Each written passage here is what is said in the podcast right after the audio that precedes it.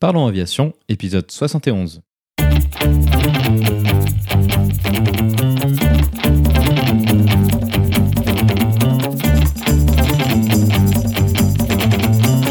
Parlons Aviation, le podcast qui parle de tout ce qui vole.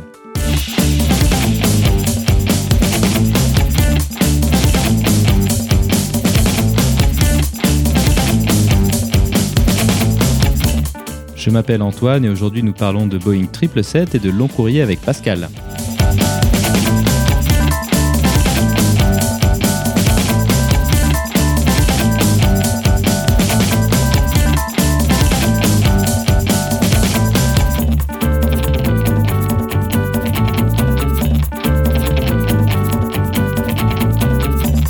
Nous proposerons également la vidéo de la semaine.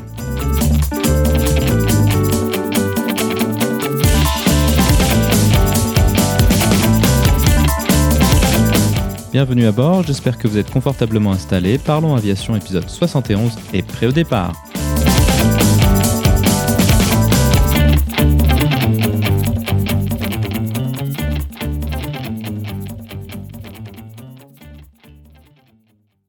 Bonjour et bienvenue dans le 71e épisode de ce podcast. Cette semaine, nous allons parler d'une facette de l'aviation de ligne dont nous n'avons encore que peu parlé, le long courrier. Notre invité de la semaine est Pascal.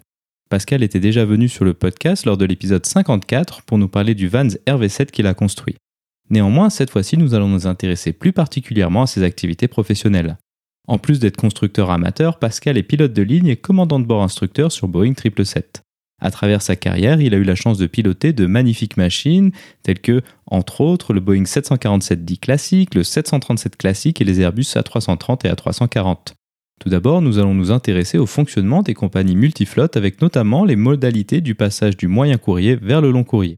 Nous discuterons du processus de passage de l'un vers l'autre du point de vue de la formation des équipages. Ensuite, nous nous attacherons à proposer une description du Boeing 777 et du fonctionnement de son cockpit. Cela nous amènera à nous intéresser à ces commandes de vol fly-by-wire dont l'implémentation est assez différente de ce que nous avons discuté lors de l'épisode 5.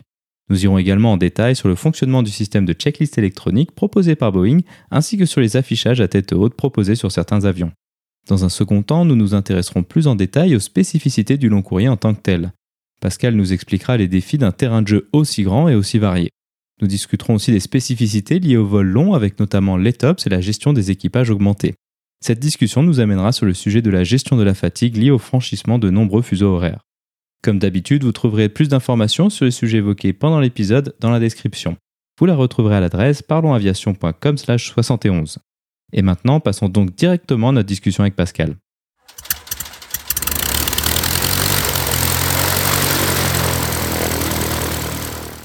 Bonjour Pascal et euh, bienvenue à nouveau euh, sur le podcast. Donc pour les auditeurs qui n'ont pas écouté les épisodes précédents, tu étais venu lors de l'épisode 54 pour nous parler du Vans RV7 que tu avais construit.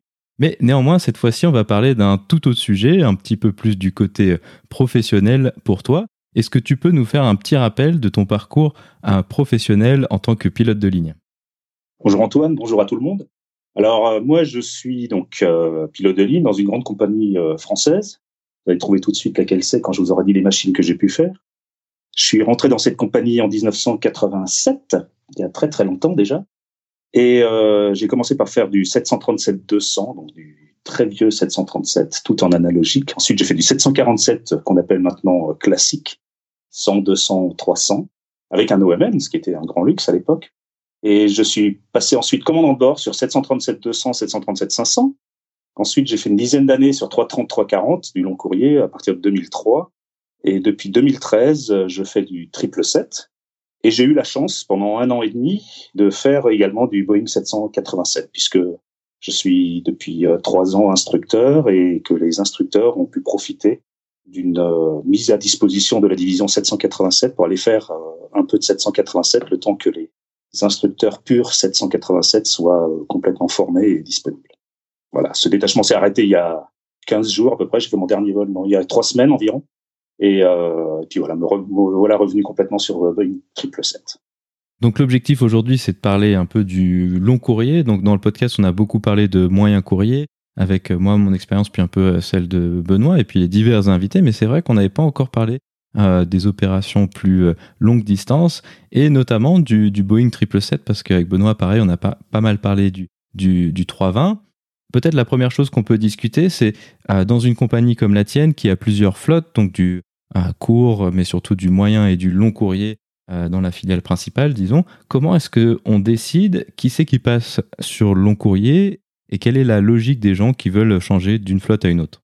Alors, euh, la décision, elle est assez simple. Ça se fait à la liste de seniorité. C'est-à-dire que quand on rentre dans la compagnie, on est dernier sur la liste. Et puis, au fur et à mesure des départs à la retraite, euh, des embauches, on remonte dans la liste. Et quand on a des places qui se, qui deviennent disponibles, eh bien, alors d'abord, pour changer d'avion, on choisit de changer d'avion, c'est-à-dire on transporte volontaire. Et ensuite, euh, la compagnie balaye la liste de haut en bas pour trouver le premier volontaire qui puisse euh, aller sur euh, la machine qui est disponible. Donc les machines long courrier sont les machines les plus demandées généralement. Donc naturellement, dans tout le haut de la liste, il y a que des gens qui font du long courrier. Et là-dessus, il vient de se rajouter un certain nombre de critères techniques liés aux, heures de vol, aux certificats que les gens ont, au fait d'avoir pas des ATPL, etc. Mais on va dire que les critères techniques, euh, globalement, les gens les ont, les ont tous. Et donc, c'est euh, une question de place euh, disponible. Alors, par exemple, et du coup, en fait, les carrières sont euh, s'accélèrent et se ralentissent en fonction de l'avancement sur la, sur la liste de seniorité. Naturellement, on avance sur la liste de seniorité que si les gens poussent par le bas, c'est-à-dire que s'il y a beaucoup d'embauches. Donc ces derniers temps, on a eu beaucoup d'embauches, donc beaucoup de mouvements, beaucoup de gens qui changent, qui changent d'avion. Et naturellement, les gens, globalement, les gens veulent avoir une expérience long courrier. Donc les copilotes rentrent d'abord copilote moyen courrier et ensuite vont faire copilote long courrier avant de retourner faire commandant de bord moyen courrier, puis commandant de bord long courrier s'ils ont s'ils ont envie. Il y a également un autre critère, faut pas se le cacher, il y a un critère lié également au fait que nos payes sont euh, associées à ce qu'on appelle la masse vitesse. Plus l'avion est gros, plus la paye est on va dire, importante. Également le fait que sur long courrier, on fait beaucoup d'heures de nuit, donc les heures de nuit sont plus payées. Donc là, globalement, on va dire que la paye est euh, généralement plus importante sur long courrier que sur le moyen courrier. Donc c'est pas, c'est un critère qui est pas complètement négligeable. On va dire ça comme ça, en dehors de l'attrait du long courrier, de l'attrait des machines, etc. Ok, alors ça c'est très intéressant. Ah, par exemple, dans ta compagnie, il y a plusieurs flottes long courrier. Si je dis pas de bêtises, actuellement, vous en avez trois. Donc la, la, le secteur Airbus, puis après 787 et 777. Sur quels critères est-ce que les gens habituellement se basent pour aller plutôt, plutôt vers l'un ou vers l'autre? Alors, les critères sont extrêmement variés. Il y a des gens qui veulent absolument faire du Boeing, donc ils vont choisir la flotte Boeing. Il y a des gens qui ont, voilà, il y a, plusieurs types de critères. Un critère important, c'est le critère réseau, en fait. Donc, pendant, très longtemps, le 700, le 777 a été la machine la plus demandée, on va dire, sur mon courrier parce que c'est celle qui a le plus grand réseau. C'est avec 70 machines, on arrive à on fait le réseau va de Tahiti euh, en partant vers l'ouest euh, à Tokyo en allant vers l'ouest, à Buenos Aires au sud, à Cape Town, à Singapour. Euh, donc il y a l'attrait du réseau est quand même important. On n'arrive pas même même les carrières, les gens qui restent relativement longtemps sur long courrier, sur triple 7 par exemple, il est assez compliqué d'avoir fait toutes les escales euh, toutes les escales disponibles. Donc c'est il y a cet attrait-là naturellement qui compte. Et puis après il y a des gens qui euh, préfèrent faire de l'Airbus et donc vont, aller faire de l'Airbus. Et puis il y a des gens qui, par exemple, aiment bien la modernité. Et donc euh, il y a des gens qui ont choisi d'aller faire du 787 parce que c'est un avion tout neuf, tout moderne avec une instrumentation récente, un HUD, enfin voilà. Et puis également peut-être des, des escales, on va dire complexe, intéressante, qui pose, on en parlera peut-être un peu plus tard, mais qui pose euh, certains problèmes, on va dire, euh, au niveau du métier qui sont intéressantes. Voilà. Donc, euh, actuellement, par exemple, la division Airbus long courrier est relativement demandée parce que là, 350 arrive, qu'on sait qu'il y a beaucoup de machines qui vont arriver, et donc c'est un secteur qui va avoir un attrait intéressant dès qu'il y aura 10, 12, 12 machines. Donc les, les gens sont sont également intéressés par, la, par les, ces avions qui sont nouveaux. Comment est-ce que ça se passe, le processus de transition pour passer euh, d'un avion moyen courrier comme le 320 vers un avion euh, long courrier? Airbus, Boeing Est-ce que ça change quelque chose à ce niveau-là, au niveau de la transition? Dans un premier temps, ça ne change rien puisque de toutes les manières, alors ça dépend parce que euh, non, on va dire globalement, ça ne change rien. Il s'agit de faire ce qu'on appelle une qualification machine, donc une QT. Généralement, tout le monde fait une QT euh, complète. Alors, je pense qu'il y a peut-être des petites différences. Je suis même pas sûr qu'il y ait des petites différences quand on vient, quand on fait Airbus, Airbus à ce niveau-là. Donc, au niveau de la QT, je pense, à mon, avis, il n'y a pas de différence. Et donc, euh, on fait une QT euh, complète. Comme on a, comme on a des gens qui ont déjà une certaine expérience, contrairement à ce qui peut arriver sur moyen courrier, on peut avoir des gens qui qui passent directement du baron au, à la 320, pas tous, mais certains. Sur long courrier, tous les gens viennent de la compagnie et tous les gens ont une expérience moyen courrier. Enfin, tous les gens ont au minimum une expérience moyen courrier. Et, euh, et, donc, ils font une QT complète, donc euh, une quarantaine d'heures de simulateur, des cours au sol, des questionnaires, des, de la sécurité sauvetage. Et la particularité, c'est que pour les qualifications non courrier, on fait ce qu'on appelle des, des, des, qualifications ZFTT. Donc, c'est Zero Flight Time Training. Ça veut dire que euh, à la fin de la QT, il n'y aura pas de vol euh, sans passager. Le premier vol sera un vol avec un instructeur et sur une ligne normale.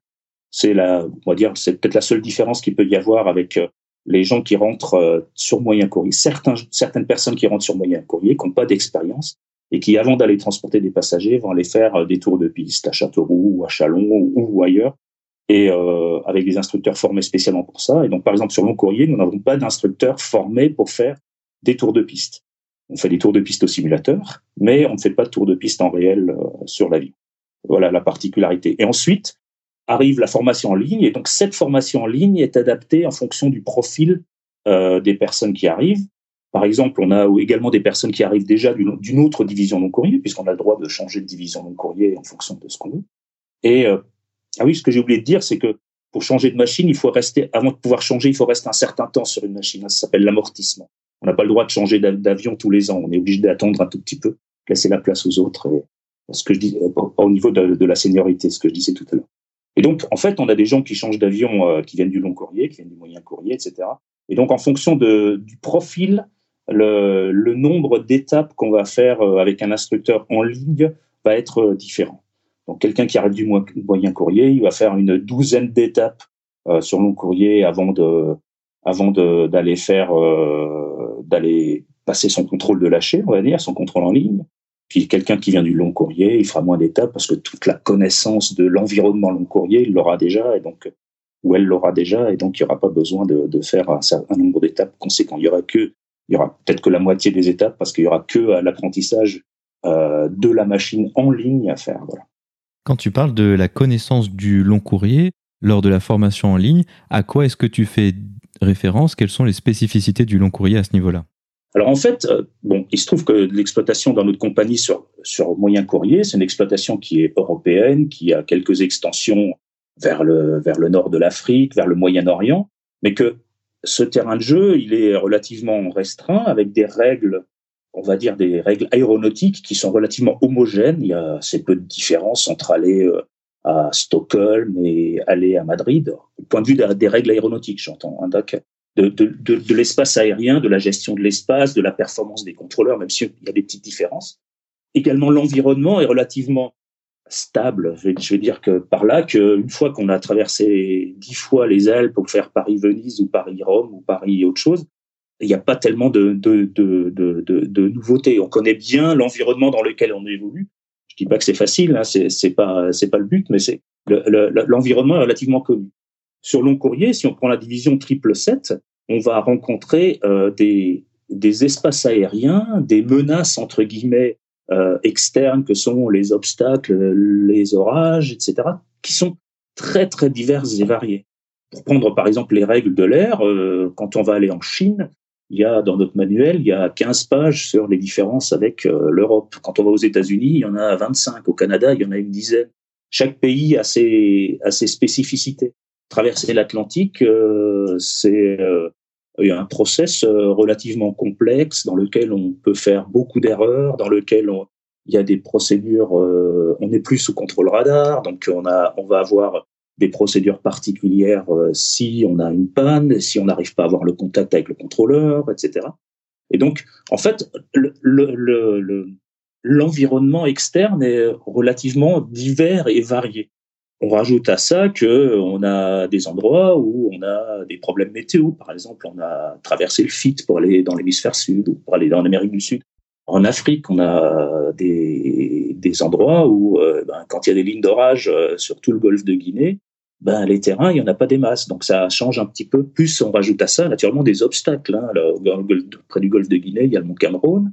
Quand on va, euh, quand on va à Hong Kong, il y a l'Himalaya. Quand on va à Lima, il y a les Andes. Quand on va à San Francisco, il y a les Rocheuses. Donc il y a, il y a, il y a tout cet environnement qui est, euh, qui est très très varié. Et euh, si lundi on va une semaine on va à Pékin et que la semaine d'après on va euh, à New York, eh ben les règles elles sont pas les mêmes et donc il faut s'adapter. Il faut, il faut c'est plein de nouveautés, on va dire. Donc, euh, une fois qu'on y a été, on a une idée de ce qui se passe, mais on peut, par exemple, euh, il y a des gens qui aiment bien aller en Asie et qui vont pas traverser l'Atlantique pendant six ou huit mois. Et donc, la fois d'après, quand ils vont venir, il va falloir qu'ils révisent un tout petit peu comment ça fonctionne, quelles sont les règles, quelles sont les procédures, etc. Voilà des, des différences. Et euh, une autre différence, naturellement, c'est qu'on exploite des bimoteurs sur des longues distances. Et donc, on va avoir tout ce qui concerne les règles et tops, etc. Effectivement, donc ça, euh, les tops, on, on va y revenir. Maintenant, on peut peut-être s'intéresser un petit peu plus au Boeing 777 euh, en tant qu'avion. Comment est-ce que tu décrirais le Boeing 777 du point de vue euh, pilote à quelqu'un qui l'aurait déjà pris en tant que passager ou vu passer dans un aéroport? Alors, c'est un gros avion. Oui. avec des très très gros moteurs. non, non, voilà. Euh, D'abord, on en, nous, on en, a, on en exploite trois sortes différentes. Hein. On en a, exploite euh, donc une, un, les 777-200 qui sont les plus anciens, euh, qui sont des versions, on va dire, euh, courtes. Et puis on, ensuite, on exploite des versions longues qui sont les 777-300. Et enfin, on exploite ici 777 Cargo, qui est une hybride entre un fuselage de 200 et des ailes de, et des moteurs de 300. Et euh, donc, c'est des gros avions. c'est des avions pour lesquels Boeing a a gardé euh, son histoire dans la fabrication de l'avion, c'est-à-dire qu'on a gardé un certain nombre de, quand on rentre dans un cockpit de, de 747-400 ou de 777 ou même maintenant de 787, et on retrouve plein de choses que Boeing a complètement euh, gardées. Donc ça, c'est un, premier aspect, notamment l'aspect qui naturellement intéresse beaucoup les gens qui viennent d'Airbus, c'est qu'on a gardé un vrai manche. Donc c'est pas c'est pas pratique pour manger et pour écrire, Effectivement. pour piloter, ça, ça, ça, ça, a des petits trucs, notamment pour l'instructeur, ça a des trucs, ça a, des, ça, a des, ça, ça, a quelques petits avantages. Ensuite, c'est des avions qui ont euh, des commandes de vol électriques, comme euh, sur Airbus, pas tout à fait les mêmes, pas les mêmes protections. Si on veut parler à un pilote, c'est un avion qui garde un trim de profondeur par rapport à par rapport à un, à un Airbus. Et puis euh, et puis c'est des avions qui sont euh, on a tendance à dire un petit peu que c'est des tracteurs, hein, c'est des, des, avions qui sont euh, relativement simples à utiliser, qui sont assez, qui sont agréables à piloter, qui euh, sont, c'est des avions lourds, hein, donc c'est euh, voilà, il y a, y a, y a une fois qu'il est assis sur son, par exemple en finale, quand on les endroits où on pilote à la main, on approche en finale, une fois qu'il est assis sur, sur sa trajectoire, c'est des avions qui sont qui sont qui sont relativement stables. C'est des avions qui sont pas très compliqués à piloter, euh, je vais pas dire que c'est, c'est, mais il y a, y a, y a pas de, comment dire, les, la, la, transition de quel que soit l'avion d'où viennent les gens, il y a, j'ai jamais vu de gens qui avaient des problèmes de pilotage de l'avion. Il y a naturellement des problèmes d'adaptation. Hein, quelqu'un qui a fait que de l'Airbus et qui va venir au simulateur sur 777, euh, le trim de profondeur, c'est au début il faut qu'il y pense quoi. Mais mais mais il n'y a pas de il y a pas de il y a pas de de il y a pas de difficulté euh, particulière. Ensuite, euh, le, en termes de d'ergonomie, certaines certains aspects sont moins allez, je vais dire un peu moins avancés que sur Airbus. Il y a des choses parce que parce que euh, Boeing a décidé de d'être fidèle à sa tradition ou de garder un certain nombre de choses. Il y a il y a des, il y a voilà quand la manette de vol, les manettes de volet d'aérofrein par exemple sont un peu moins accessibles qu'elles ne, qu'elles ne le sont sur Airbus parce qu'elles sont sur des pylônes il y a, il y a, y a un peu moins d'intégration. Les gens, les gens qui viennent d'Airbus, par exemple, n'aiment pas le F, n'aiment pas trop le FMS. Et pourtant, une fois qu'on a l'habitude de s'en servir, deux ans après, ils disent ah bah oui, c'est ah bah c'était comment sur Airbus, je me rappelle plus. Et c'est normal, c'est comme ça. Non non, c'est des avions qui sont très très très très robustes. Si tu veux, on peut parler un peu des commandes de vol électriques. Donc il y a des commandes de vol électriques avec des protections et on va dire que c'est un petit peu un petit peu moins comment dire ça? euh, autoritaire. C'est comment C'est un peu moins autoritaire, peut-être, c'est ça l'idée? Peut-être, oui. C'est-à-dire que voilà, oui, oui, c'est un, un, peu moins autoritaire, même si parfois ça peut l'être un petit peu, mais ça, ça, ça laisse, euh, euh, voilà, il y a des protections. Ces protections, on peut sans aucun problème euh, les surpasser globalement. Mais il y a également, comme sur Airbus, des choses qui sont, que, qui sont, comment dire, qui sont autoritaires et sur lesquelles le pilote n'a pas de, n'a pas de, n'a pas de, de prise. Alors, on ne va pas jusqu'au MCAS du de Boeing 737, mais par exemple, sur ces avions, il y a des lois de protection à, au décollage qui font que euh, ces lois interviennent si jamais on risque de toucher la queue. Donc euh, là, il y a le pilote, il a strictement aucune euh, aucune main là-dessus. Il tire sur le manche. Si jamais il tire trop fort, et eh ben le système va pousser pour, enfin va intervenir au niveau des commandes de vol. Je sais pas du tout comment ça fonctionne. Je sais juste que ça intervient au niveau des commandes de vol et que ça va empêcher euh, le, de toucher de toucher la queue. Donc il y a il y a il y a également des fonctions qui sont euh, qui sont qui existent. Mais par contre, on a euh, voilà, on démontre au simulateur un certain nombre de, de protections et ces protections sont sont assez assez facilement surpassables. Par exemple, pour des protections simples, les protections en roulis. Si on incline trop l'avion, il va nous dire, il va nous faire une alarme sonore et puis il va nous donner un petit coup dans le manche pour nous ramener dans le droit chemin. Mais si on décide de rester euh, incliné et qu'on applique la force nécessaire, il faut un petit peu de force, euh, il n'y a aucun problème pour continuer à virer à 60 degrés d'inclinaison si on le souhaite. La protection Airbus qui est probablement la plus souvent évoquée, c'est la protection en, décrochage. Et là, clairement, c'est peut-être l'exemple le plus simple où on peut dire que c'est peut-être un peu souhaitable que l'avion il soit autoritaire. Est-ce que ça fonctionne aussi comme ça euh, sur le triple 7 où il y a un moment où l'avion il va pas te laisser tirer jusqu'à euh, décrocher l'avion ou est-ce que c'est un peu différent? Alors il va te, il va te laisser tirer jusqu'au décrochage, mais il va te rendre cette action la plus compliquée possible. C'est-à-dire que dans, dans, un premier temps, il va. Alors c'est lié en fait, euh, tout, tout ça c'est un petit peu lié au fait qu'il y a un trim. Comme il y a un trim de profondeur, une fois qu'on a atteint la vitesse euh, minimale que lui, que le système considère comme étant, alors là, je parle naturellement en commande, en loi de commande normale, hein, loi, les lois qu'on utilise tout le temps. Enfin, on n'est pas en loi dégradée. En loi dégradée, c'est un petit peu différent. Mais en loi normale, euh, le, le, système, il va autoriser le pilote à trimer, à cabrer jusqu'à une vitesse que qu'on appelle la vitesse minimale de manœuvre, qui est indiquée sur nos instruments. Et à partir de ce moment-là, il va se passer deux choses. Premièrement, si l'automanette est en fonction, elle va mettre de la poussée pour maintenir cette vitesse minimale. Donc, a priori, on ne devrait pas passer dessous. Non, si on décide d'enlever l'automanette pour une raison quelconque, elle va, euh, et que la vitesse passe sous cette vitesse minimale, l'automanette va se réveiller. C'est-à-dire qu'elle va, elle, si elle est armée, elle va se réveiller et elle va aller rechercher cette vitesse. Maintenant, euh, on peut prendre le cas où l'automanette est complètement coupée pour une raison X ou Y, elle ne fonctionne pas correctement, ou on est parti en panne. Ça peut arriver. Et euh, dans ce cas-là, l'automanette va pas se réveiller, mais le trim de profondeur va être bloqué au trim de vitesse minimale. Et donc, pour descendre sous la vitesse minimale, il va falloir appliquer un effort de plus en plus important sur la profondeur. On ne pourra plus trimer l'avion sous la vitesse minimale. Et donc, le trim est arrêté, le trim est bloqué. Et comme on est en, comme on a trimé pour cette vitesse minimale, si jamais on relâche le manche, automatiquement l'avion va piquer pour aller rechercher cette vitesse minimale. Il va, on a une stabilité de vitesse et donc on va aller rechercher cette vitesse. Donc pour passer sous la vitesse minimale, il faut appliquer un effort de plus en plus important. Cet effort de plus en plus important, il peut, on peut, passer à côté. C'est ce qui s'est passé pour nos collègues d'Asiana. Je ne sais pas si tu te rappelles de cet accident à San Francisco où ils sont passés sous la vitesse minimale et peut-être que sous stress, le pilote a tiré ses parents du compte, enfin, de façon euh, automatique à continuer à continuer à tirer. Une fois qu'on a, si on continue à tirer encore, on n'est on est toujours pas décroché. Hein, on va arriver à une vitesse qui s'appelle la vitesse euh, de stick shaker. Sur cet avion, il y a un stick shaker, il n'y a pas d'alarme sonore de décrochage. Donc il y a un stick shaker qui est l'approche du décrochage. À ce moment-là, on va avoir le stick shaker qui normalement devrait réveiller tous ceux qui sont au poste de pilotage pour qu'ils euh, appliquent la manœuvre d'urgence stall. Si on est sous pilote automatique et qu'on n'a pas appliqué la manœuvre stall au stick shaker, quelques nœuds en dessous du stick shaker, le pilote automatique là va intervenir, si on est sous pilote automatique seulement, va intervenir et lui va pousser sur le manche assez violemment et va aller rechercher la vitesse minimale de vol.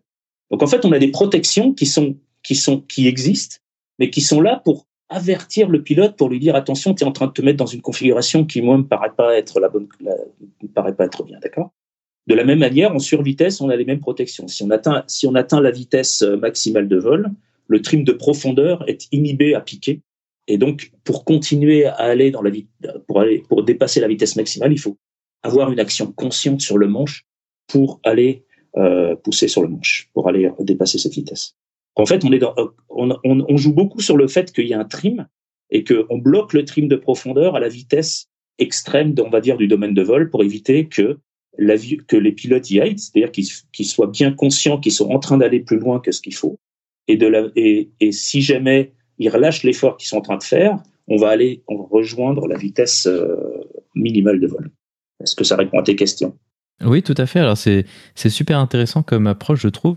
Un, autre, une autre implication des, des protections sur euh, l'Airbus, c'est typiquement dans deux cas de figure assez bien identifiés, qui sont la récupération en cas de cisaillement de vent assez sévère et puis l'évitement du relief.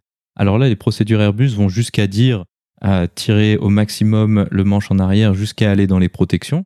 Alors évidemment, c'est pas à faire dans, tous les cas, mais c'est une possibilité de l'avion.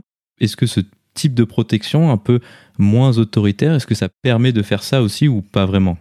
Alors, alors, nous, on a, on a des, en, cas de, dans les deux cas que tu évoques, on a des assiettes cibles qui sont dans les procédures.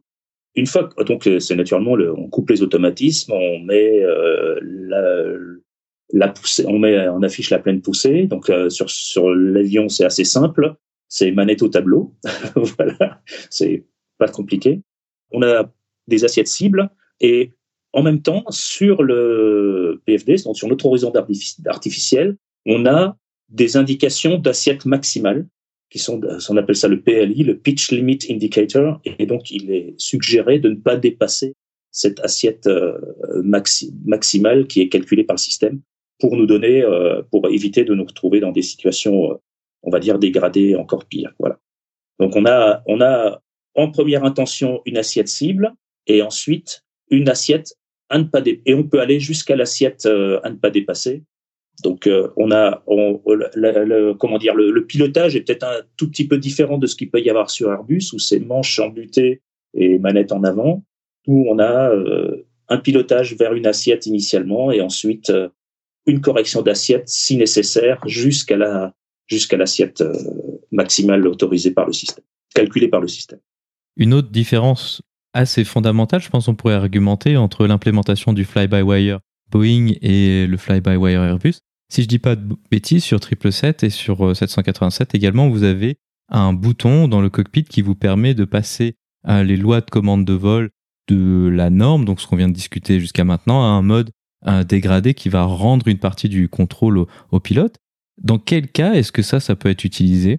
Pour parler de ça, il va falloir faire un peu de, va falloir faire un peu de technique pour dire comment ça fonctionne. En fait, on va partir du mode euh, du mode le moins performant jusqu'au mode le plus performant.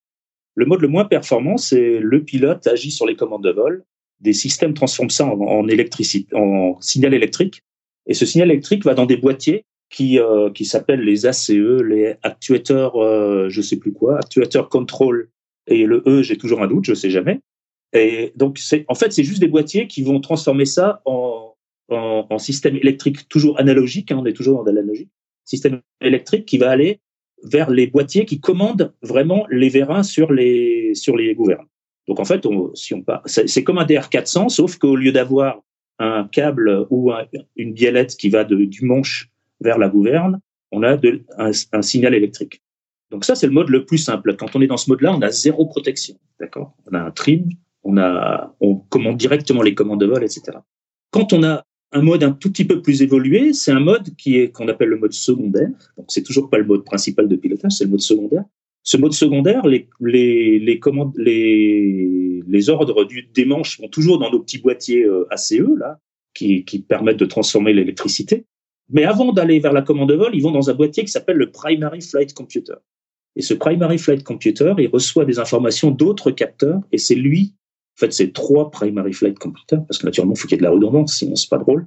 ce boîtier, il élabore des commandes qui sont un petit peu plus évoluées que juste des commandes principes, directement vers les commandes. Il va faire des calculs pour nous protéger, par exemple, en mode secondaire, on va avoir un peu de yaw damper, donc ça va, ça va un petit peu nous aider dans les virages et ça va aider à la stabilité euh, en lacet de l'avion. Et les commandes qui sont élaborées, elles, elles, retournent dans nos petits boîtiers euh, ACE et elles vont ensuite aux commandes de vol. Pour élaborer ces, commandes, le Primary Flight Computer, il a besoin d'informations de capteurs de l'avion, un certain nombre de capteurs. S'il n'a pas tous les capteurs, il est en mode secondaire. S'il a tous les capteurs, il est en mode normal. Et donc, en mode normal, le pilote envoie ses commandes dans ses boîtiers ACE. Les commandes vont dans le Primary Flight Computer, reviennent dans les ACE et vont ensuite vers les commandes de vol.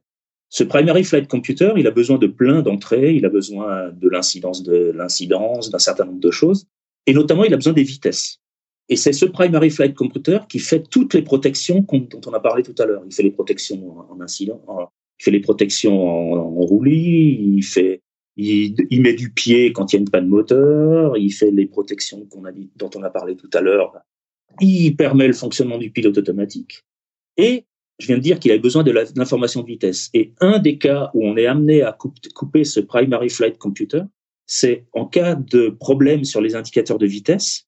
Comme un certain nombre, on a vu que les protections étaient basées sur les vitesses, la vitesse minimale de vol ou la vitesse maximale pour parler de la profondeur. Naturellement, si ces vitesses sont fausses, il n'est pas impossible que le primary flight computer donne des ordres erronés et notamment empêche de trimer l'avion. Parce que s'il considère que la vitesse qu'il reçoit, elle est très très faible, alors que nous, on sait qu'elle est, qu'elle est bonne, parce qu'on a d'autres informations, on a la vitesse GPS, on a l'assiette et la poussée, donc on sait que la vitesse est correcte, mais lui, il reçoit une vitesse erronée. Et dans ce cas-là, il, va empêcher, il peut nous empêcher de trimer l'avion, parce qu'il y a la protection qui se met en œuvre. Et dans ce cas-là, on va couper ce, ces primary flight computers. Et donc, on va les enlever.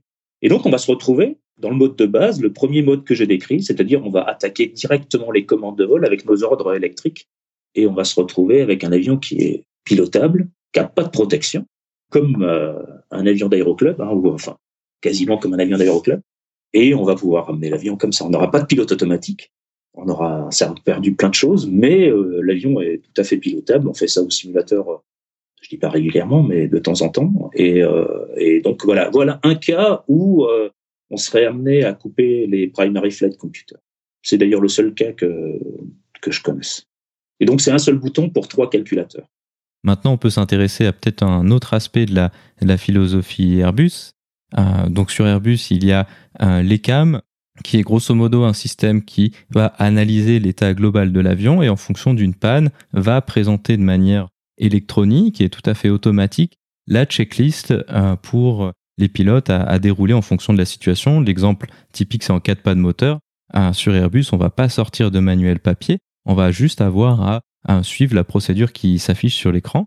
Donc ça, c'était, c'est une des grandes innovations euh, d'Airbus à l'époque du même du 320 et puis il me semble la 310 l'avait aussi. Est-ce que vous, vous avez aussi ça sur 777 euh, ou est-ce que pour une panne moteur, vous avez euh, des actions de mémoire puis après vous allez dans, dans le bouquin entre guillemets? Alors, on a, on a aussi ça. on n'a pas de bouquin, on utilise quasiment jamais. Le, on, a, on a un bouquin en secours, naturellement, mais qu'on utilise quasiment jamais on a un bouquin en secours parce que naturellement le système peut tomber en panne. Donc forcément, il faut qu'on ait un bouquin en secours. Mais on a effectivement un système de checklist. Alors le système de checklist, euh, alors c'est un système de checklist qui s'affiche sur les écrans. Alors d'abord, ça, ça fait les checklists normales, d'accord? Donc toutes les checklists normales sur cet avion, elles sont faites avec les écrans. Et le système effectivement détecte euh, un certain nombre, euh, un certain nombre de, d'état de, l'avion pour euh, notamment pour les checklists normales par exemple. Si on met le beacon sur on la ligne beacon de la checklist avant mise en route elle sera elle sera cochée. Et ensuite on peut cocher nous on peut cocher les on coche les cases qui sont euh, qu'on doit cocher. Il y a il y a, il y a une souris avec une euh, et donc on peut cocher les cases. Les checklists normales d'ailleurs avant de revenir sur les checklists elles sont globalement beaucoup plus courtes que sur Airbus la checklist avant décollage c'est un item. La checklist après décollage c'est deux la checklist approche, c'est un. La checklist avant atterrissage, c'est trois items. Donc, c'est des, des checklists très, très courtes. Et donc, les checklists euh, anormales, les non-normal checklists, on appelle ça les NNC, elles, elles apparaissent. Alors, il y en a qui apparaissent, il y en a qui apparaissent pas. Donc, Boeing les a appelées les unannunciated checklists. Hein, elles ne sont pas annoncées parce que bah, parce qu'on peut pas on peut pas les annoncer. Elles existent sous format électronique, mais elles ne sont pas annoncées parce que bah, il n'y a pas de détecteur. Par exemple, euh, Je prends la checklist. Euh, on a une checklist qui s'appelle Lithium Fire in the Cockpit. Ben celle-là, le il n'y a pas de détecteur. Hein. Donc euh, si ça arrive, ben si on a un de nos téléphones ou un de nos iPads qui prend feu, on a une checklist euh, pour faire ça. On a également des checklists, euh, checklist bombe à bord par exemple, ou une checklist grave dommage moteur par exemple. Elle, n'existe pas en tant que telle. Elle, le système détecte un certain nombre de pannes, mais pas pas le moteur qui, qui part, euh, qui se met à vibrer à fond avec des paramètres complètement incohérents, etc. Il n'y a pas de, il n'y a pas vraiment de où on se prend un oiseau et puis le moteur fait un gros un n'importe quoi. Il y a une ce qu'on appelle une unanswered checklist. Dans cette checklist, il y a deux, il y a, il y a certaines checklists, il y a deux parties. Il y a des memory items, donc il y a des, des choses qu'on fait de mémoire, et ensuite des choses qu'on fait sous forme de checklist. Alors pour reprendre par exemple euh, la checklist, euh, on va, on va prendre une autre, on va prendre, plutôt prendre Fire, donc Fire Engine par exemple, feu sur un moteur. La checklist va, le, la checklist va enfin le, titre de la checklist va apparaître. C'est pas tout à fait présenté comme sur Airbus. Et on va, on va, l'équipage va commencer par faire les memory items en disant euh, Fire Engine procédure. Et donc il y a un certain nombre d'items à faire qu'on va faire en, en, se, en cross-checkant les actions parce qu'il y a des actions assez lourde, hein, genre couper un moteur, ça se fait pas tout à fait n'importe comment.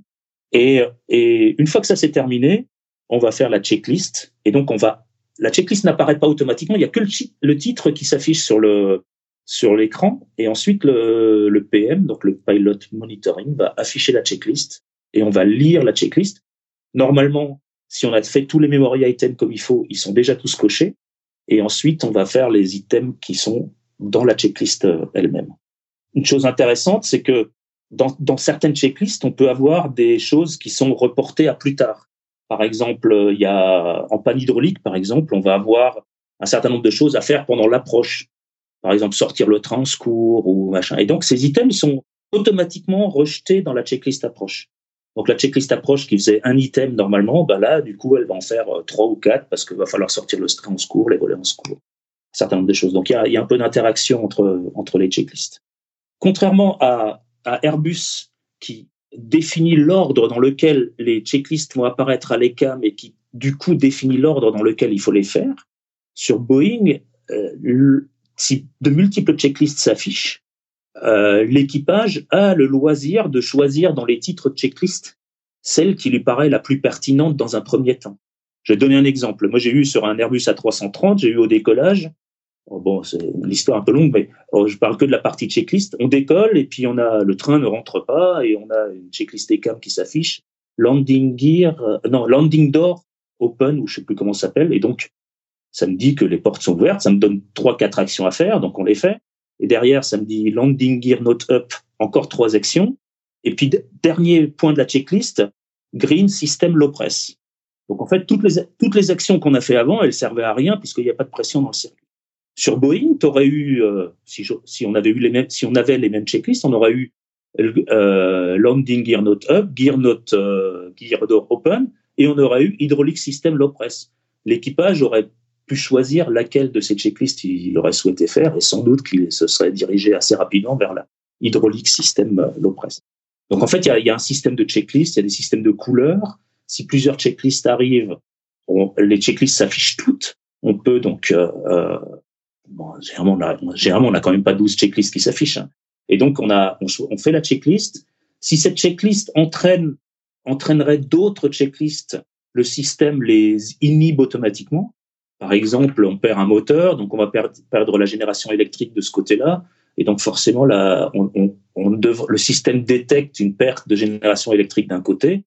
Plutôt que d'afficher la checklist, il nous dit j'ai inhibé la checklist, vous n'avez pas besoin de la faire, etc. Je trouve que c'est vraiment euh, super bien fait parce que peut-être euh, pour donner un petit peu de contexte, alors sur, euh, sur, sur 320 et 330 et 340, c'est à peu près le même système, cet ICAM, en tout cas au niveau de l'affichage. Airbus, il affiche donc le titre de la panne et puis la procédure en dessous, mais l'écran, il fait peut-être allez, 7, 7, 8 lignes, quelque chose comme ça. Et donc, ça veut dire qu'il y a des checklists qui sont derrière, donc ce que toi tu décrivais, donc euh, il t'a affiché, euh, peut-être tu as vu le, premier problème, la première checklist, puis après juste le titre du deuxième problème, puis le troisième, en fait, c'est vraiment pas possible de le voir sans action des pilotes. Donc je trouve que c'est vraiment un, excellent système ce que tu décris. Le pilote peut, on peut, on peut, euh, on peut, vraiment sélectionner la checklist qui nous intéresse pour, pour la faire. Et, et, donc, il y a des interactions entre les checklists. Il y a des, il y a des, il y a, des checklists qui sont rejetés à plus tard.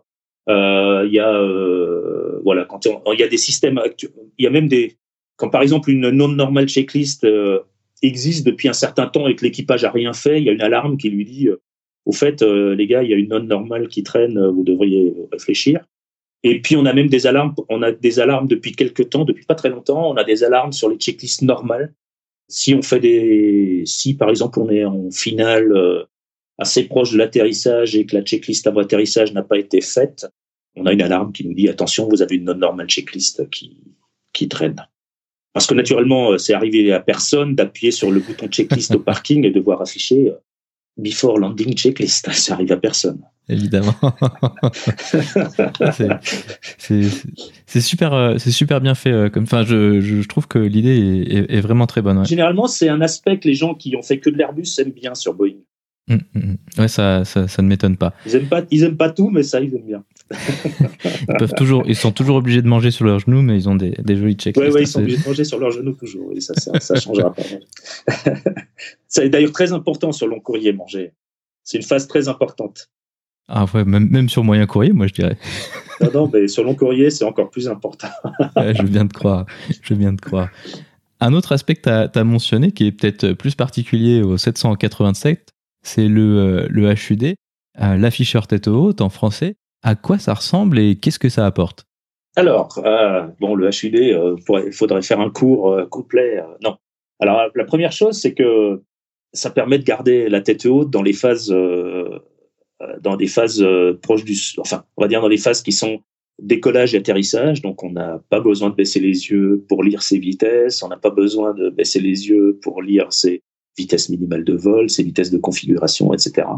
À l'atterrissage, euh, ça permet de piloter relativement, enfin très précisément le vecteur vitesse. Ça permet d'aller vraiment de, mettre son vecteur vitesse sur le sur le, le, le point de toucher et d'aller d'aller très simplement vers ça. On a naturellement, on a, ça permet également toujours en tête haute. On a toutes les, on a tout le guidage de pilotage de l'avion. On n'a pas de guidage de, peu de guidage de trajectoire, sauf quand on a les directeurs de vol, mais sinon, euh, on a le, guidage de pilotage, donc assiette, euh, roulis. Ça permet une précision euh, assez intéressante euh, du pilotage. Dedans vont, être projetés, par exemple, les manœuvres TICAS sont projetées dans le dans le HUD les manœuvres Windshear également. C'est vraiment un, un, outil très intéressant avec, par exemple, on a, on a un vecteur d'énergie, on a un chevron d'énergie qui permet vraiment de voir le, le comment euh, se comporte euh, notre avion en termes d'énergie. Donc, est-ce que j'ai trop de poussée, est-ce que j'en ai pas assez, avant même qu'on ait le résultat sur la vitesse ou sur la pente. Donc c'est c'est quand même c'est quand même intéressant. Et par exemple, moi, tous les, les épreuves de QT que j'ai fait passer, il y a un ILS euh, sans directeur de vol. Et je note que les gens qui font ça sur 787, alors soit ils sont meilleurs pilotes que sur 777, mais je note quand même que c'est bien plus stable que ça ne l'est sur euh, les épreuves que je fais passer sur 777. Je dis pas que c'est pas bien sur 777, hein, c'est très bien, mais euh, c'est quand même la stabilité est quand même euh, est quand même là. Donc il y a quand même une aide à la stabilisation du pilotage dans certains cas qui est qui est qui est intéressante. Alors c'est pas la panacée dans tout le dans tout le dans tout le domaine de vol. Euh, il y a des endroits où il faut faire attention, notamment le fait. Il y a un premier première chose, c'est que on a on peut avoir euh, en fait l'échelle est dilatée dans le HUD, ce qui fait que les un degré de cap, ça représente pas la même distance sur le PFD ou sur le ND que sur le HUD. Et donc, euh, le, le, on, a, on peut avoir l'impression d'être décalé de, je sais pas, de, de, d'un quelques degrés sur le sur le sur le HUD et puis quand on regarde son ND on dit ah bah non bah je suis sur le je suis dessus tout va bien je suis je suis au bon endroit. Donc il y a il y a il y a cet aspect là et alors il y a quelques aspects où où les où il faut vraiment euh, alors il y a la navigation latérale est compliquée donc il faut de temps en temps descendre les yeux vers son ND pour euh, regarder où on est notamment euh, quand on fait des tours de piste ou quand on fait des, des approches où la trajectoire est pas programmée on va dire ça comme ça c'est-à-dire qu'on a une trajectoire euh, en tour de piste, par exemple en antérieur, on n'a pas de trajectoire programmée, donc on n'a pas de directeur de vol. Et donc, pour voir sa position par rapport à la piste, pour voir son écartement, ces trucs, il faut vraiment penser à baisser les yeux. Donc ça, c'est un premier point. le circuit visuel est donc adapté entre le HUD et le ND de temps en temps. Par contre, une fois qu'on est en finale, le HUD est largement suffisant pour mener sa finale correctement. La seule chose, c'est qu'il faut penser à regarder au travers pour arrondir pour les, pour, on va dire pour les 200 derniers pieds. Il faut penser à regarder au travers les instructeurs. Enfin, moi, je disais mes stagiaires, à partir de 500 pieds, vous diminuez la luminosité du HED pour bien être sûr de regarder au travers. Parce que sinon, c'est un coup à oublier d'arrondir. Et donc, euh, voilà. Premier point. Et le deuxième point qui est un peu délicat, euh, c'est par vent de travers. Parce qu'en fait, comme euh, avec le HUD, on pilote le vecteur vitesse. Et donc, euh, au lieu de piloter l'assiette, on pilote le vecteur vitesse. Et donc, le vecteur vitesse, euh, par vent de travers, on va le mettre sur le, sur le point de toucher. Donc, c'est super, on est content. Mais du coup, on peut, on peut en arriver à oublier où est l'assiette et d'où vient le vent. Et donc, moi, je sais qu'au début, à 200 pieds, je me disais, bon, alors attendez, le vent, il vient de là, donc il faut que je mette du pied comme ça, parce que sinon, voilà. Donc, c'est des, des, des, petites accoutumances à adopter. Mais tous les gens qui utilisent le HUD, euh, alors après, en croisière, c'est pas, ça sert pas forcément à grand chose. Hein. Nous, on a choisi de l'utiliser ce qu'on appelle gate to gate, c'est-à-dire qu'on le sort à la préparation du poste et on le rentre une fois que le vol est terminé. Il n'est pas interdit de le rentrer s'il gêne. Par exemple, en roulage de nuit, ça peut être gênant. Ça peut également être gênant quand on cherche un trafic. Par exemple, euh, en croisière, on peut chercher un trafic, donc il y a cette structure devant qui peut être parfois un peu gênante. Mais sinon, on le garde dehors tout le temps.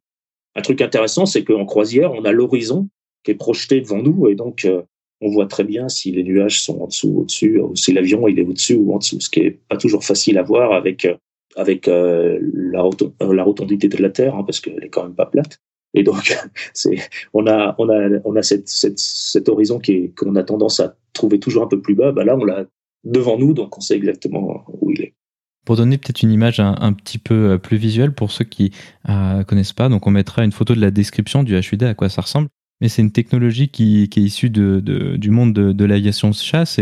Et, dis-moi si c'est juste comme description, mais c'est une sorte de, panneau de verre qui se positionne entre le visage du pilote et, l'extérieur et qui permet donc d'avoir des, informations électroniques euh, relativement basiques, en tout cas dans le cas de l'implémentation Boeing, qui sont superimposées sur l'extérieur. C'est comme ça que tu décrirais ça? C'est ça, voilà. voilà. En fait, c'est un panneau transparent qui est devant les yeux du pilote, qui projette devant lui qui est euh, accommodé à l'infini, c'est-à-dire qu'il n'y a pas, quand on regarde dehors, on n'a pas besoin d'accommoder comme on le fait quand on baisse, quand on baisse les yeux sur le, sur le panneau intérieur.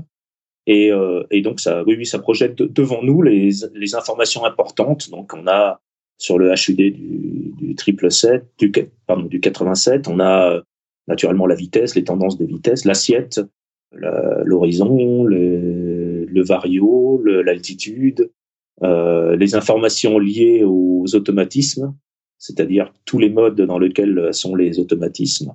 Et puis, euh, et puis euh, voilà. Et donc on a, on a en plus un vecteur vitesse et un chevron d'énergie et une, petite rose de rose des caps. Un autre aspect du long courrier, donc tu en as, tu l'as mentionné tout à l'heure que vous faisiez du vol à, longue distance et surtout avec un loin, avec un lointain éloignement des terrains de, de diversion. Donc ça va être l'exemple de l'Atlantique Nord, dans une certaine mesure, mais surtout euh, du, Pacifique par exemple, ou de la Sibérie. C'est ce qu'on appelle ETOPS. En quoi est-ce que ça consiste? Qu'est-ce que ça change au niveau de l'opération euh, l'ETOPS Alors ETOPS, ça veut dire euh, Extended Twin Operations. Hein. donc ça veut dire en, temps normal, en bimoteur, on n'a pas le droit de s'éloigner à plus de 60 minutes d'un terrain. Et là, on a des autorisations qui permettent de s'éloigner beaucoup plus. Alors nous, on a les triple 7, on est 180 minutes, sauf quatre avions qui font 207 minutes. C'est pour aller au, dans le Pacifique euh, pour faire Los Angeles-Tahiti.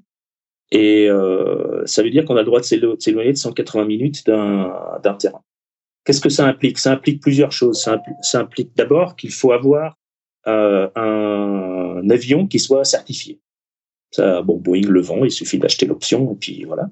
Donc, euh, pour certifier l'avion, il y a un certain nombre de règles euh, que je connais pas toutes, mais bon, il faut un APU qu'on puisse démarrer dans tout le domaine de vol. Il faut des soutes euh, protégées contre l'incendie. Enfin, voilà, un certain nombre de, certain nombre de critères techniques.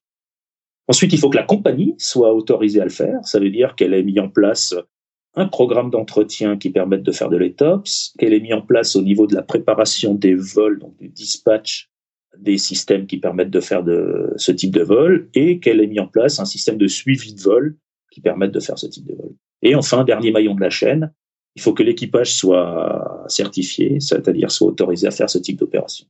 Donc on voit qu'il y a d'abord tout un aspect réglementaire à, à, respecter pour que les opérations puissent être ETOPS. Une fois que les opérations peuvent être ETOPS, on peut, on peut faire un vol ETOPS ou pas. Alors par exemple, en 777, on fait des vols qui sont non ETOPS. Hein. On va en Inde, enfin en Inde, tous les, on survole des, des endroits où il y a des terrains partout, bah, il n'y a pas de, d'ETOPS. Et puis on va euh, aux États-Unis ou euh, en Amérique du Sud ou aux Antilles. Et donc là, on va faire, on va s'éloigner loin des terrains et donc on va faire de l'ETOPS. Qu'est-ce que ça implique pour le pour le pour le vol lui-même? Eh bien, ça implique une vérification réglementaire avant le départ, qu'un scénario qu'on appelle un scénario critique puisse être euh, volé. Et en quoi ça consiste? Ça consiste à à partir du terrain de départ, à aller sur euh, au point le plus critique du vol, et à partir de ce point critique, pouvoir aller se poser sur un terrain où la météo euh, et les conditions d'atterrissage sont correctes. Donc il y a des règles très précises pour savoir ce que veut dire correct, mais voilà, donc, globalement c'est ce que ça veut dire.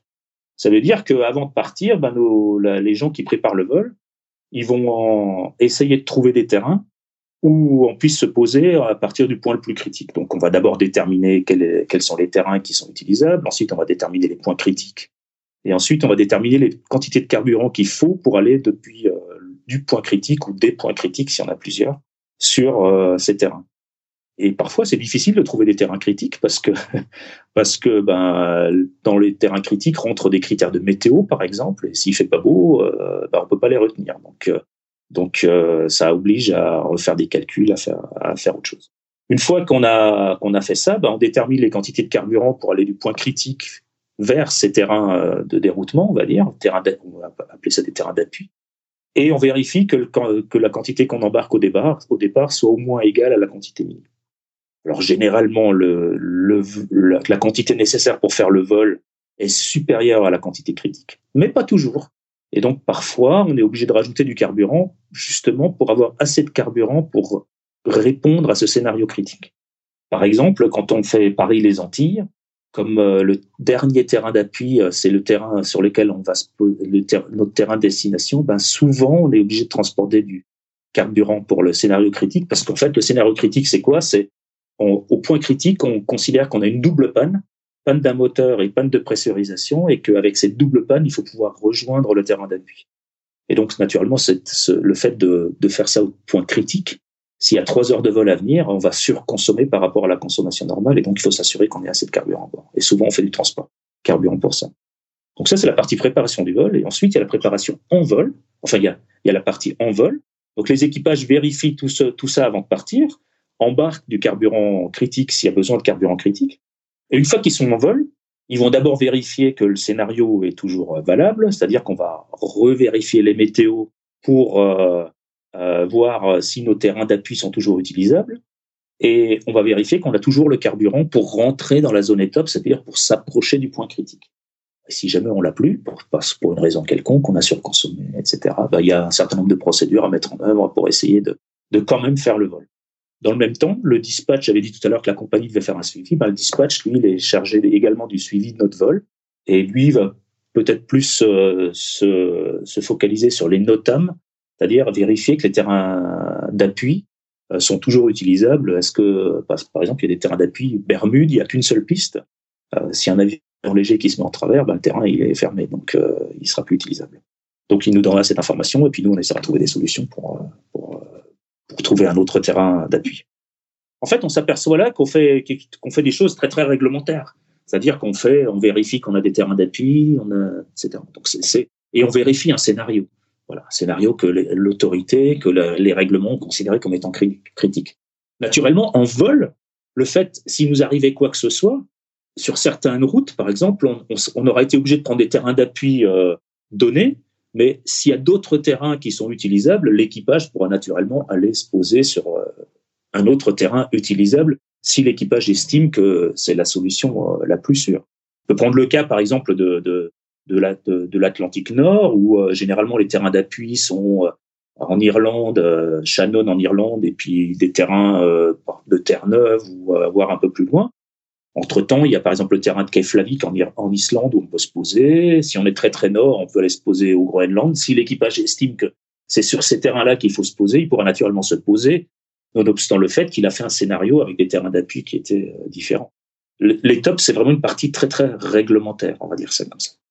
Effectivement, ça c'est très intéressant parce que dans ces, dans ces régions du monde que, que tu cites, notamment l'Atlantique Nord, il y a eu par exemple l'exemple de, de, Suisse qui avait mis un triple set à, à ICAL 8 suite à une panne moteur. Et là, effectivement, il y a la partie réglementaire, comme ce que tu décris, mais après, il y a aussi la question de la partie opérationnelle. Comment est-ce qu'on gère euh, de mettre un avion en panne assez lourde avec 300-400 euh, passagers dans, au milieu de nulle part, euh, comme dans un endroit comme ICAL 8 ou même le, Groenland finalement? Alors, bon, y y a, je crois que leur, je crois que leur, leur, leur problème était tellement important qu'il n'y avait avait pas tellement de choix en fait. Euh, c'est ce qu'on appellerait sur Airbus un lambda zap euh, rouge, non il me semble. Euh, en fait, le, le, en fait, ils, je crois que le Suisse, ils avaient eu une panne moteur et donc en panne moteur, c'est nearest dans la ça s'appelle land, land at the nearest suitable airport. Hein. Donc atterrissez au, terrain approprié le plus proche. Ça ne veut pas dire que c'est le plus proche en distance, hein, mais voilà. Et donc, euh, effectivement, sur long courrier, il se passe, euh, il se passe qu'on qu'on a du temps parfois. Et donc, en fonction du type de problème qu'on rencontre, on va euh, étudier euh, toutes nos options et pas forcément se poser sur le terrain le plus proche. C'est une des différences avec l'exploitation en Europe. En Europe, tu as toujours un terrain où tu peux te poser. Nous, on parfois il n'y a pas de terrain pendant un certain temps, notamment. Et donc, on va, on euh, on faire ce qu'on appelle une étude de notre problème, étudier les différentes options qui sont à notre euh, disposition pour essayer de, de, de faire au mieux. Alors, naturellement, en cas de, en cas de feu ou de, en cas de feu, par exemple, on va se poser sur le premier terrain disponible et puis euh, on se posera pas de questions. En cas de panne moteur, euh, également, on va, on n'a pas tellement de choix parce que si on a un moteur en panne, euh, il faut toujours considérer la panne du deuxième. Donc, on va sans doute se diriger vers le vers le terrain qui est euh, le plus proche, même si c'est pas forcément euh, le terrain qui euh, nous permettra un accueil des plus agréables.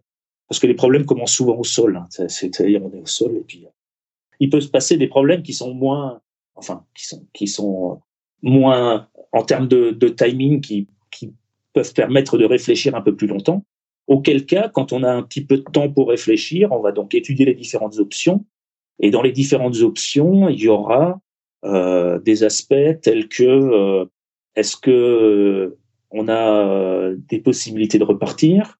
Si euh, le problème est, euh, peut être résolu assez rapidement Est-ce que on a, par exemple, sur mon courrier, on a systématiquement de la maintenance sur l'avion dès qu'on se pose. Donc, est-ce que sur place, on va avoir quelqu'un, il n'y a que des cas très très particuliers, on peut partir sans maintenance, où les pilotes sont autorisés à faire deux, trois actions pour euh, que l'avion puisse repartir?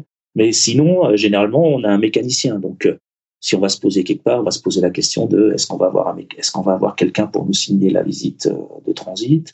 Est-ce que on va avoir des moyens pour euh, redémarrer les moteurs, par exemple, parce que parce que parce que il peut y avoir des si on est en panne d'APU, par exemple, les moteurs c'est des démarreurs à air, donc il faut des groupes de conditionnement d'air, enfin des groupes de démarrage à air. Il y en a pas partout. Est-ce que si on déroute pour un malade, est-ce que sur place il y a vraiment euh, ce qu'il faut pour la pathologie euh, qu'on vient de détecter en vol? Si on va se poser.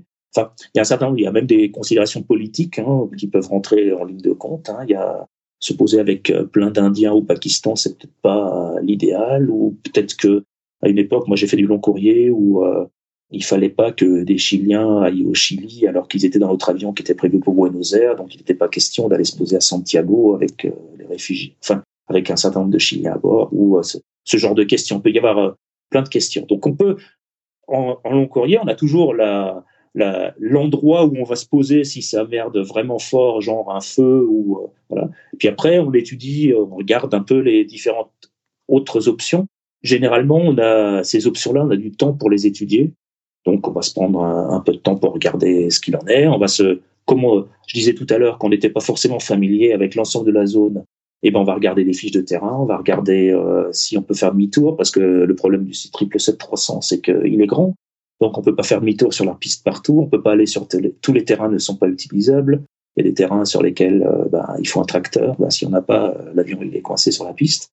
Et donc, il y, a, il y a, un certain nombre de contraintes qui vont être euh, à prendre en compte pour choisir où on va et comment on, comment on gère ça. Comme tu le disais, un des aspects du long courrier, c'est que des fois, vous avez du temps et même beaucoup de temps.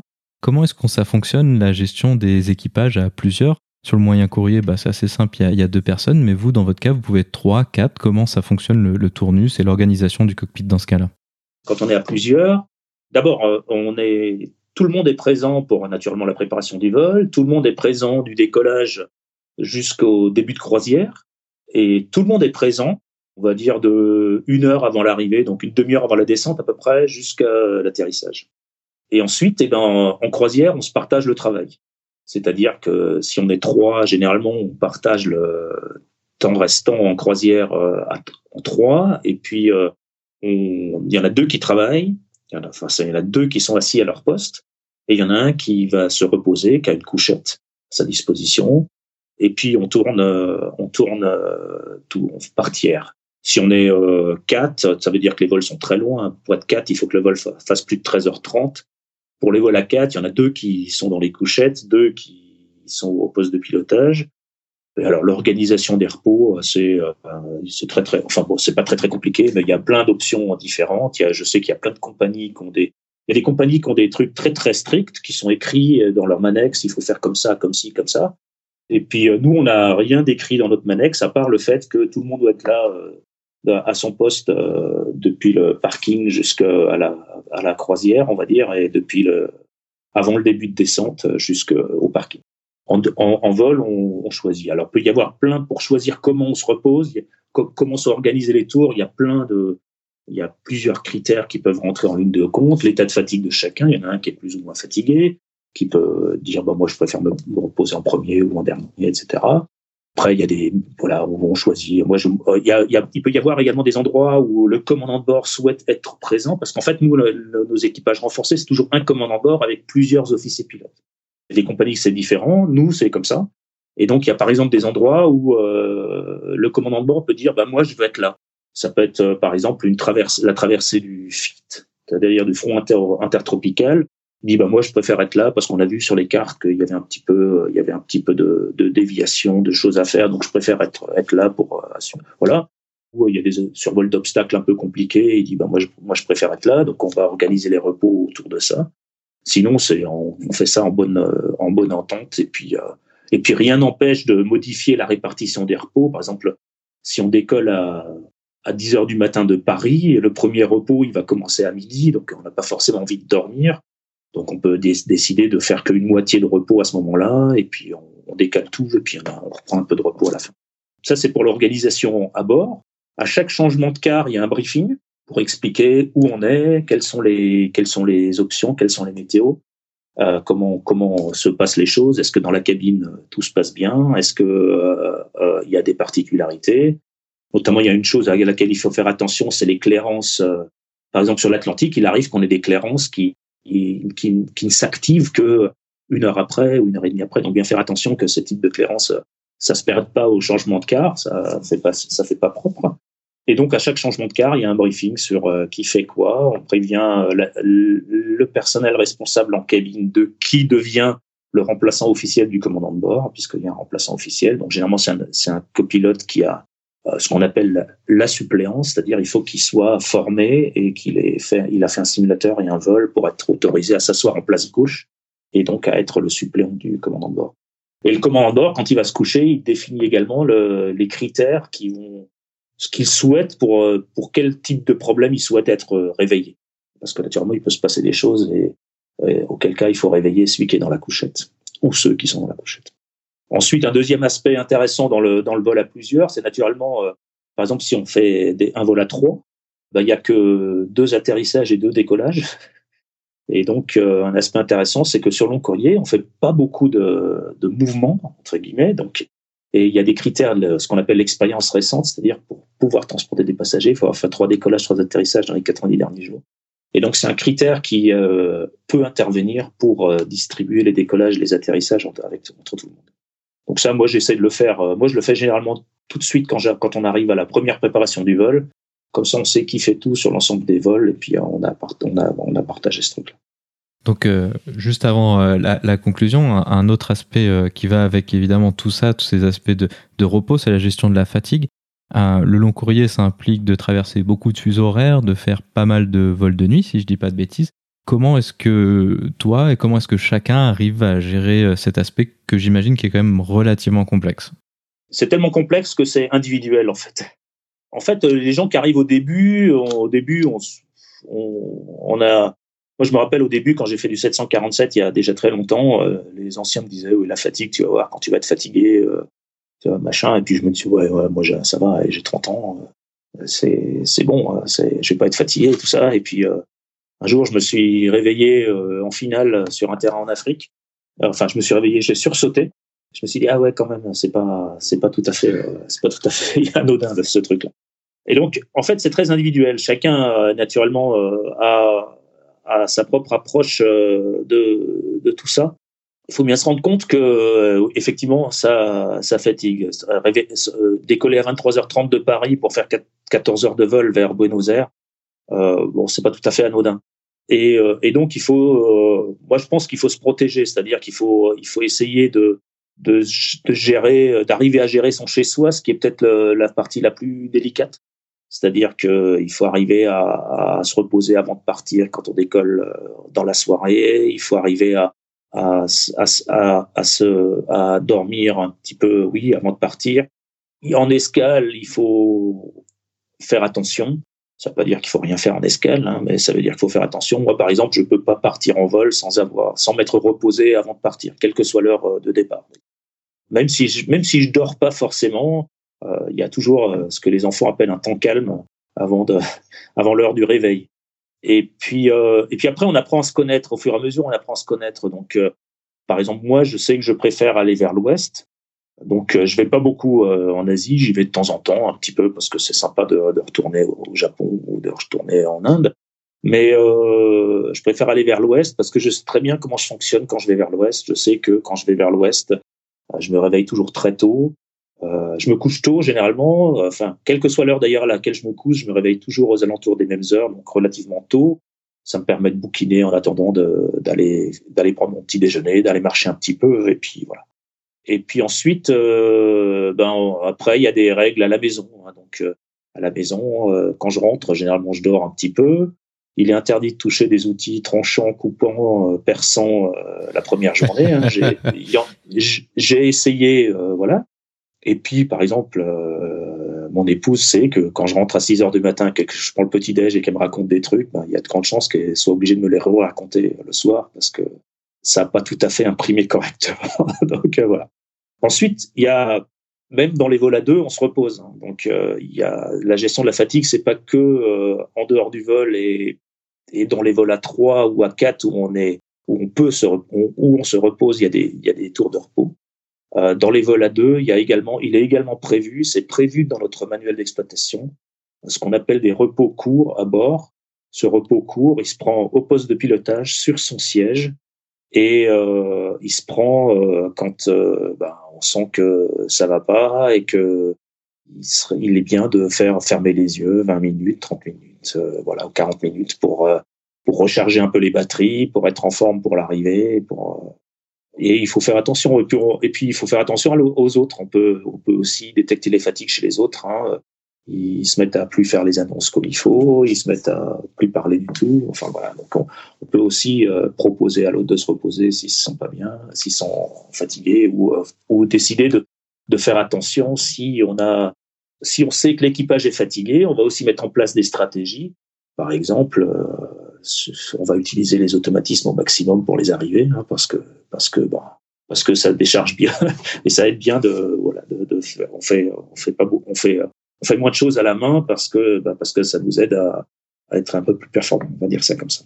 Ainsi se conclut donc cette discussion. Pascal, merci beaucoup d'avoir accepté de venir sur le podcast pour nous parler euh, de triple 7 et de long courrier. Merci, c'est un plaisir.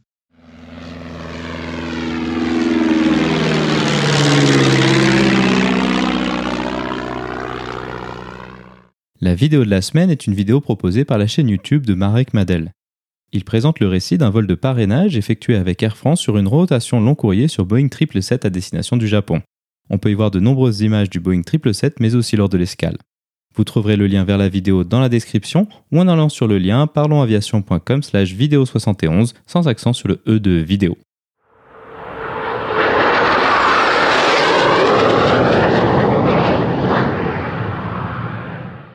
Ainsi se conclut donc le 71e épisode de ce podcast. J'espère qu'il vous a plu et je vous invite à vous abonner sur votre application de podcast favori. Également, n'hésitez pas à nous laisser un avis 5 étoiles sur iTunes, ce qui permettra à d'autres personnes de découvrir ce podcast. Je tiens à remercier Pascal d'avoir accepté de venir sur le podcast pour nous parler du Boeing 777 et du long courrier. La description de cet épisode est disponible sur notre site web parlonsaviation.com/71. Si vous avez des questions, des remarques ou des suggestions, n'hésitez pas à nous contacter sur contact@parlonsaviation.com. Si vous voulez recevoir des notifications lors de la sortie des nouveaux épisodes, vous pouvez vous inscrire à la newsletter dans la barre latérale droite de notre site parlonsaviation.com. Vous pouvez également nous suivre sur Twitter, sur @parlonsaviation et sur Facebook. En vous souhaitant des vols nombreux, je vous remercie d'avoir écouté ce 71e épisode de Parlons Aviation.